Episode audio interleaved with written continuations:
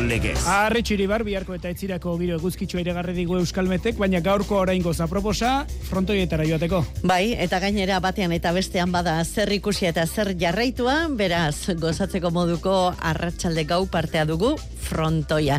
Ordu bata eta hogeita amabuz minutu, kirolege saioarekin astera goaz, Buruz buruko zesta txapelketan gaur final laurdenetako partidak hasiko dira berritxun. Ari zerkiagak txapelaren defentsari ekingo dio del rioren aurka jokatuz eta arbek aimarren kontra jokatuko du beste kanporaketan bihar beste bi partidak non Imanol López izana esana zuen arren etzuela buruz bururukoa gehiago jokatuko baitzuli eta Johanen aurka arituko da bihar. Eskuz bibita irurtzunen, elordi eta urrutiko txalenengoz aurrez aurre ikusteko aukera izango da lehiaketan, liderrek elordik eta zabaletak, urrutiko txea eta albisuren aurka jokatuko dute promozio mailakoan irurtzunen eta taunen ditugu gaur partidak, pala Bilbon eta erremontea gaur iruritan.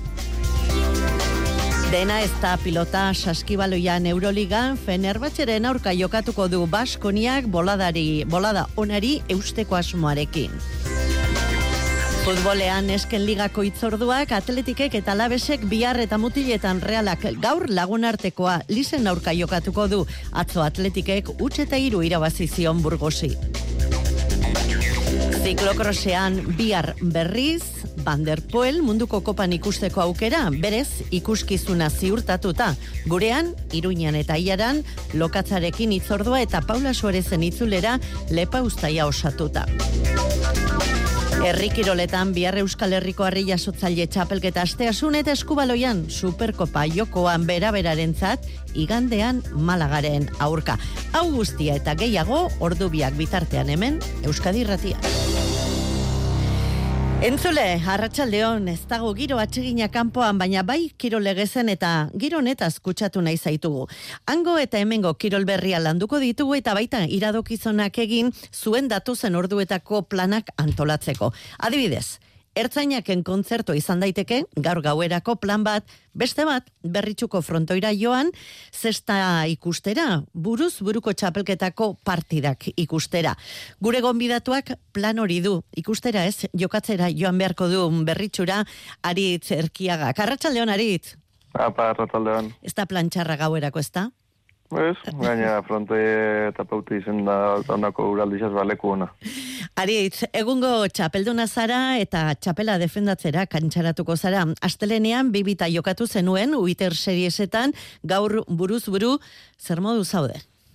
Bueno, e, obeto nahi za, baina bueno. E, Hamen e, kirolien ba, dana izetna zazoie, oin e, ba, pizkate bajo itxu bat dugu, baina bagabize lanien e, ia iesko rimu hartzen dugun. Buruz buru, noizti zaude jokatu gabe? Ba, guk ez dugu asko jolazten egizizan. E, ba, oinen zaietan bai honako txapelketarako, baina gero urtin ziar e, beti binaka jokatzen dugu, da hor zeitxik e, dauku gau txapelketik gogotzu, ba, urteko bakarra izaten dalako. Del rio kalde horretatik izan lezake bentaja txiki bat? Bai, ba, berak e, bi fase pasau dutxuz e, gainera ondo jokatute, e, baduko bere ritmu e, badak izena jokatu, baina bueno, espero dut ba, esperientzia gazba partidu horre dute. Beteran hoi zer kostatzen zaizu gehiago, joko mailari ustea edo forma fisikoari ustea? Bueno, be, ba, forma fisiko igul ba, geisha lantzen da, gero bestie frontoietan orduek sartzi izeten da, hori ja bai izeten da, norberak e, ba, joku e, mai ezelan hartzen da ben egokizena, baina, bueno, bisek ez landu birri zuten diskure da ja. Barit, eskerrik asko eta seguru gaude izugarrizko maila emango duzula gaur gauean gaueko bederatzietatik aurrera, ezaztu festa nagusi izan dadila berritxuko frontoian. Sorteo, narit, eskerrik asko. Vale, eskerrik asko zuedi. Hori izango da partidu bat eta bestea arbe eta aimarren artekoan gaur aimar aldazabalek berrogi urte betetzen ditu, ba, gaur ospatzeko partidua du arberen aurka. Baina beste planen bat ere egin daiteke adibidez, gaueko amarrak eta laurdenetan irurtzunen eskuz bibitako txapelketako partiduak jokatuko dira. Lehenengoan, lehen mailakoan, liderrek, orain arteko guztiak irabazi dituztenek, elordik eta zabaletak, urrutiko etxe eta albisuren aurka jokatuko dute. Badira, xeetasun adierazgarriak elordik eta urrutiko etxeak lehenengoz jokatuko dute elkarren aurka, eta irurtzungo frontoia ere ez da oiko zirkuitokoa, albisuk adibidez, lehenengo aldiz jokatuko du bertan. Xabier Morua, Arratxaldeon. Arratxaldeon, arretxo, eta ondo diozu, horixek euneko izenen nagusiak eta zenbakiak aspe etxeko bikoak zapaltzaileek indio lehiaketari jokatutako hiru partituak irabazita. Aurkariek ez dute inungo aukerarik izan, guztira hiru bikote galtzaileek hogeita bitanto baino ez dute egin. Baiko etxeko bikoak berriz, lehenengo neurketa galdu ondoren azkeneko biak irabazi ditu. Aitor Elordik ilusio zelduko dio gaurko lehiari lehenengo aldiz jokatuko baitu Mikel Urrutiko txaren kontra. Bai, e, oin arte txatetok hau, e, urrutin kontra jokatzi parte horik ez dugu inun beko inzidu, eta egiz esan ba ilusio berezi bat eitostela, e, azken nima, bueno, e, urte askuen goi maian da bien prioritari bada, eta eta bueno, baiko enpresako ba, bueno, izarretako bat, txapel batzuk lortu da bezena, eta eta egiz esan ba, bere kontra jokatzi e, ba oso politia niretzako, eta, eta bueno, ia e, oin arteko partioetan erakutzi maila hori erakustogun, eta, eta bueno, puntu lortzogun. Elor diren eta zabaletaren bidea zein den ikusita Jonander Albizuk ez du zalantzarik atondarrak partidu zaila aurre ikusi du. Partidu zaila daukeu, hili erdi jozte, e, bik maia oso ematen, Jose asko ematen aitor ba, bueno, bukatzeoen artista bada, eta bueno, momentu oso honen dau, eta gure aldetiz egorke da aurren, aurrenetik e, partidu zero bat iken, irregularra iken, eta, eta horren dateatzen. Zabaleta ikusgarri ari da, txapelketa honetan, etxarrengo atzelariak, aurkari guztiak hartu ditu mendean atzeko kuadroetan, gainera oso ondo, ari dira moldatzen bera eta elordi. Nik uste beste parejikiko ba, uno, alde hori alde hori dauela, ba, gu ondo konpenetra gazela, eta uno, beste parejak igual ez dago esela euren puntu honenien, baina, bueno, ba, bai Josek eta bainik aurrerantzin, ba, bueno, partidu gogortzen jongo diela, e, pareja danak ba, bueno, euren puntura etortzen e, ne, bueno, torreko diela, eta, eta bueno, ba, guke gure maila be, Olan mantenidiko gule eta puntu bat ikimo gora ba, ondioko beto. Albizuren esanetan ezinbestekoa izango da gaur neorketa serioa jokatzea utxigiteak alde batera utzi behar dira. Bueno, nik uste dut regalo gutxin egitutun, ez? Azkenen txabelketa guztiko, oza, txabelketako partidu guztitan, e, nik uste dut regalo gutxin egitutun bikotek partidu aurrea ateatzen dola eta hortan saiko ba. E, regalo gutxin, partidu seri bat egiten eta eta gure joko inda ba, irabazte daukon. Jose Javier Zabaletak, guztoko du ba, irurtzungo pilotalekoa. Berezia bai, zergatik, bueno, beti jende ezagun asko etortzen da ikustera, e, bueno, frontoi hau asko gustatzen zait. Neorketa gaueko amarrak eta laurdenetan hasiko da irurtzungo pilotalekoan, ondoren promozio mailako txapelketako leia ikusgai, hiru garaipen dituzten, Salaberria eta Oier Etxaberria, Larra Zabal eta Eskirozen kontra, hauek bi garaipen dituzte. Baina gaur rataunen ere promozio mailako txapelketakoa badugu, zazpiter dietan dariok eta bikuinak zubizarreta eta salaberriren aurka jokatuko dute. Iruritan, arratsaldeko seiter dietan, Gabon torneoko partida erremontean, final aurrekoa, utergak eta otanok jokatuko dute. Eta pala izango dugu, Bilbon final aurrekoa, Fusto eta Gordon Nekoleta del Rioren aurka, irabazleek hilaren hogei hogeita lauean Maldonado eta Ibai Perezen aurka finala jokatuko dute. Eta bihar, zestoan, erne oso jaialdi politan tolatu bai dute. Ilaren hogeita zeian, soroperi eguna izaten da zestoan, jai egun haundia, eta bertan finala jokatuko da, bihar finala aurrekoak. Eta herriko pilotari gazteak, ba, espinal afizionatuarekin, eta arteaga erasun eta garmendia profesional hoiekin jarri dituzte, bikoteak osatuz eta horrela, bihar final aurrekoetan arteagak eta alkantarak sasiainen eta garmendiaren kontra jokatuko dute eta beste final aurrekoan espinalek eta alonsok txapeirek txapei eta erasunen aurka jokatuko dute. Boster dietan hasiko dira biak partidak. Txirrendularitzan, errepideko ziklistak aurre denboraldiko prestakuntza lanetan ditugunean, ziklokrosekoak denboraldi bete-betean ditugu. Gurean, bilasterketa eta nazioartean berriz ere harreta, banderpuelek eman lezaken ikuskizunean, Xabirru Xabia Garratxaldeon. Arratxaldean, Arritxo. Ze menu dugu, aste honetan dastatzeko? Ba, oparoa eta etxetik hasita esango dugu bi lasterketa direla zeuk esan bezala, bata Nafarroan eta bestea Araban. Iruñean, bihar goizeko beteratzi terditan hasita lasterketa jokatuko da, eta igandean aiarako ziklokrosa ibaguenen, ura amarretan hasiko da, baina kasunetan litekena da, Valentzia erkidegoan, Xatioan eta Valentzian bertan zehazkin nazioarteko probak direla eta euskal ziklistarik onenak behar bada bertara joatea partaitza hobea izango luketelako euren buruak ere zaitzeko eta bide batez uzi punturen batzuk arramazkatzeko aukere ere izango lukete. Baina nazioartean probari garrantzitsuena zabantzarik gabe, bihar Italian jokatuko da. Baldi solen munduko koparako baliogarria den amargarren proba puntua garria. Ia zelurpean, but ertek irabazi zuen, proba ikusgarria burutu zuen, Eta urten ere alaxe, elur geruza trinko-trinkoarekin jokatuko da, baina favoritoa beste bat delarik. Gut Banert eta Tom Pitcock ez baitira irtenen izango. Bai ordean Mati Van Der Poel, azkeneko piastetan, konzentrazio egiten aditu da, eta seguraski utzitako sasoia nahikoa ez, eta kaso obesiagoarekin joango da, eta horren bestez, bera da garaipena lortzeko favorito nagusia eta gueneko ez beretarrak bi garaipen ikusgarri ere lortu ditu emakumezkoetan zen Van Empe munduko kopako liderra eta Puk Peters bigarren postuan selkautakoa dira favorituak albaradorekin batera. Irurak esan gabe doa, erberatarrak direla. Emakumezkoak ordu batean hasiko dira gizonezkoak ordu biterdieta. Mortxen daude beste itzorduak aste buruenetarako. Eskerrik asko, Xavier, gozatu. Eskerrik asko, Arratxaleon. Bertako Bertakoren arrisku orotako zerbitzua igogailuen mantentze lanetarako. Espero zenuen erosotasuna, hilean eun euro bakarrik ordainduta. Aurrekontu eskatu eta satos bertakora. Bertako, liderrak zuri esker.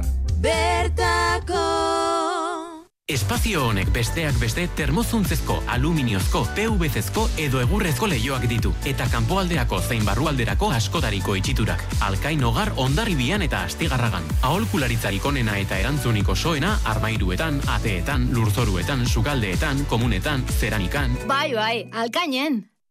Etorri donostiara eta doan aparkatu.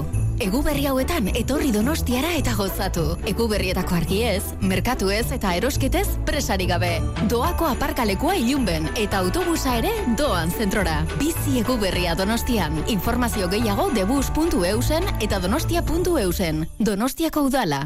Asteasuko frontoian abenduaren amazazpian 2008ko Euskadiko harri handien harri jasotze txapelketa. Jokin Izmendi, Aimar Galarraga, Xavier Arampuru, Julen Tiaz, Aimar Irigoyen, Jon Unanue, Inigo Izagirre, Sergio Mielgo, Gorka Etxebarria eta Urdax Magunazelaia leian.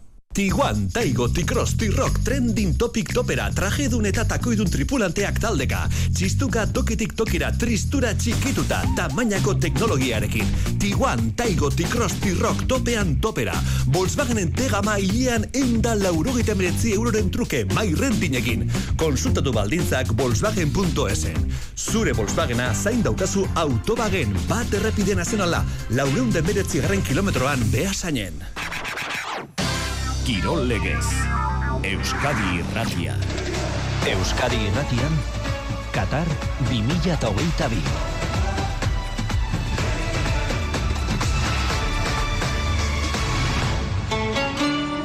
Haya, haya, haya. Haya, haya, ha. Haya, haya, haya. Haya, haya, ha.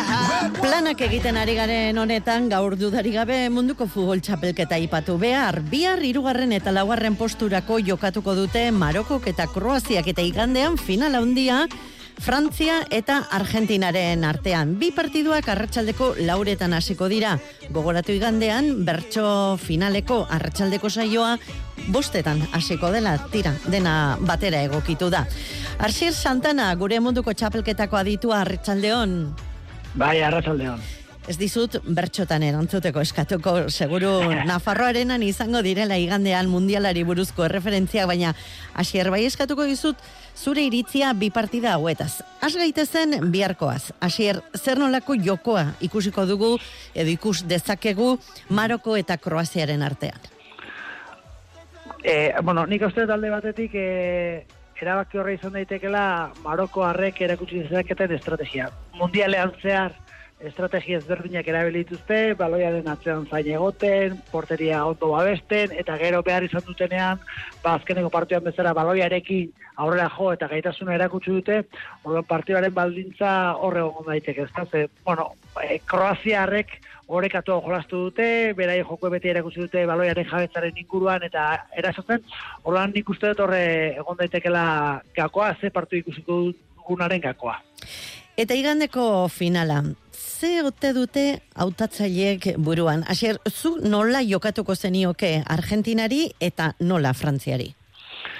Bueno, egia esan, e, bi taldeetan momentu honetan dauden e, jokalari honenak izan da zai, izaten da estrategia jakin bat egitea, azkeran jakin da ere, aztertuta ere, Mbappek zer egiten duen, Messik zer egiten duen alde batetik, e, prestatu daitezke, bideo ikusi daitezke, jokalari izan ikustu zer egin, baina lare egin egite dut, ordan zaila izaten da.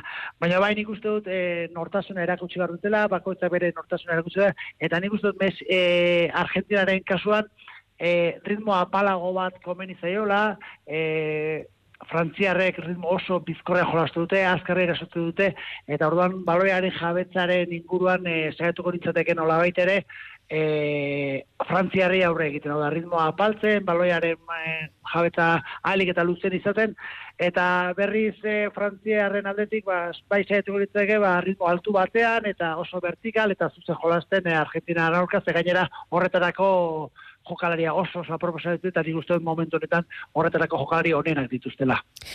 Basier, mila esker eta gozatu munduko txapelketako azken bi partiduetaz. Ba, berdin, eskerrik asko.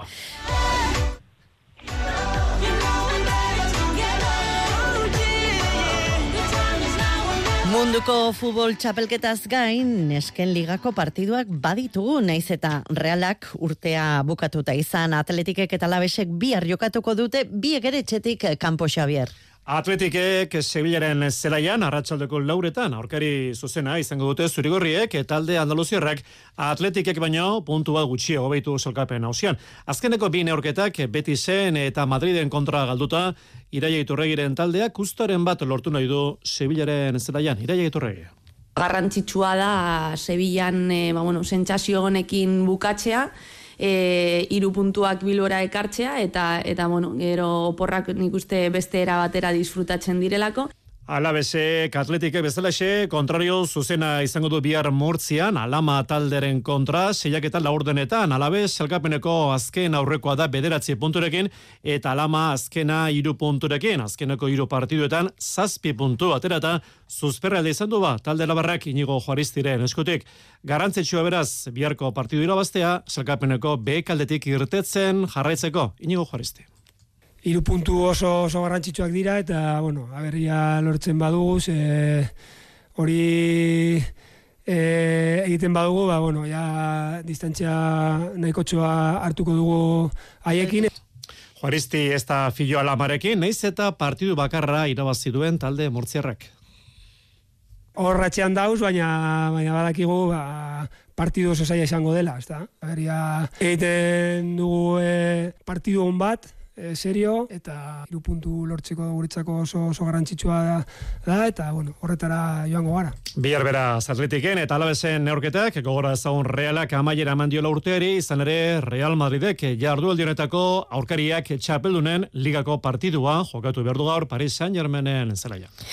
Eta mutiletan gaur realak lizen aurkan jokatuko du, bederatzi laurden gutxiagotan, emezortzi jokalari eraman ditu Imanolek, Merino Sorlot eta Enrico ez ditu eraman, eta euskera utxean egindako Ander Gebararen atzoko agerraldian, garbi adierazi zuen futbolariak datorren asteko kopakoa prestatzeko garrantzia handiko izango dela gaurkoa puntuan jartzen lagunduko diela. Atletikek atzo Burgosen jokatu zuen lagun artekoa, utxe eta iru irabazi zuen, guruzetak egin zituen lehen bigolak eta aldarrikatu bere lekoa, le asirako amaikakoan, Raul Gartziak egin zuen irugarrena.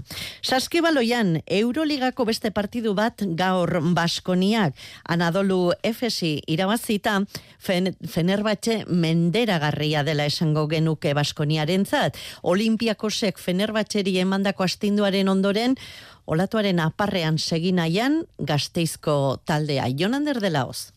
Egungo txapelduna garaituta, egungo liderari aginke egin dio Baskoniak gazteizko taldeak Fenerbahce Euroligako lehen zailkatua bisitatuko du gaur Istanbulen, orain biegun Anadolu FS garaitu zuen iriberean. Joan Peñarroiaren taldeak aldionari segide eman nahi dio. Irabazi egin baititu azaroaren hogeita bostetik gaur daño jokatutako partida guztiak. Girona, Murcia eta Gran Canaria garaitu ditu ACB eta Milan Bayern eta FS Euroligan. Etxetik kanpo lortu zuen azken garaipen distiratxu hori eta buesarenatik urrun gailendu nahi du gaur ere. Horretarako, Pierria Henry berreskuratuko du Peñarroiak joko antolatzaileak estatu batuetatik bidaiatu du Turkiara gaurko partida jokatu ale izateko. Baskoniak Fenerbahce izango du aurrean amairu partidetatik amar irabazi eta iru soilik galdu dituen multzo indartsua. Hori bai, Olimpiako zenaurkako jipoiak baldintzatuta hariko da etxeko taldea eta zauri hori gatzatu egin nahi du Baskoniak. Ez alferrik, arabarrek Turkian segidute asteazkena zegeroztik eta salt behi entzuzetxuaren jatetxean ospatu zuten FSN aurkako garaipena. Gatza botatzeko modu bitxia duen sukalariaren aragiak indartu ote duen iluntzean jakingo da. Partida arratsaldeko zazpiak ela orden gutxitan hasiko da eta irabazten badu berriz ere ospatzeko moduan izango dira Baskoniakoak. Arabarrak zeigarrenak dira Euroligako zelkapenean zortzi garaipen pilatuta. Eskubaloian beraberak titulo batekin amailezake urtea superkoparekin badator eta balioko du gainera Europako kanporatzeari buelta emateko Imanol Alvarez entrenatzailea. Galdu eta gero, ba, berreskuratu animo, berreskuratu gogoak, eta, bueno, e, uste dut ondo goazela, e, frente egiteko. Europan ez jarraitu arren, baliogarri da taldearen jokoa hobetzeko, do baliogarri izan da taldearen jokoa hobetzeko besanzonen aurkako bi partiduetan ikusitakoa. Bai, oso ondo daude. Etzako hor e, hobetzen duzu taldea pila bat, ez? E, pena izan da, bakarrik bi partida izan direla. Baina pentsatzen dute nola hain gertu dago urrengo partida, hauko. Espero gure taldea joan den igandean bezala jokatzia, asmatu gehiago, normala, baina hor maila horretan ibiltzea. Malaga ez da besanzon, agian beste ritmo bat izango du, jakin dezagun zein izan daitekeen partiduko gakoa. Ez dakite, eh? Malaga aurten ari da jokatzen askar ere. Daukate jokalariak askar jokatzeko, daukate bankillo joan den urtean baino gehiago. Eta ez dut, gustatzen zaie belai askar jokatzea. Guk zaiatuko gara askar jokatzen, posizio azuekin, Etzako gakoa izango da, egongo da gure defensa. E, ligako partidan gure defensa zen ibili ondo, eta pentsatzen dut hortik etorriko da gure aukerak gutxienez daude defensa hon bat egitea, gure eta ere ondo ibiltzea, hortik etorriko dira.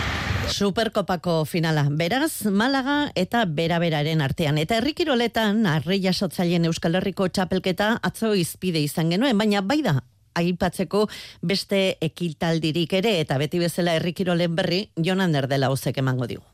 Bi arramaituko da Bizkaiko sokatira txapelketa goma gaineko modalitatean e, elorrion egingo dituzte tiraldi finalak arratsaldeko seietan e, hasita.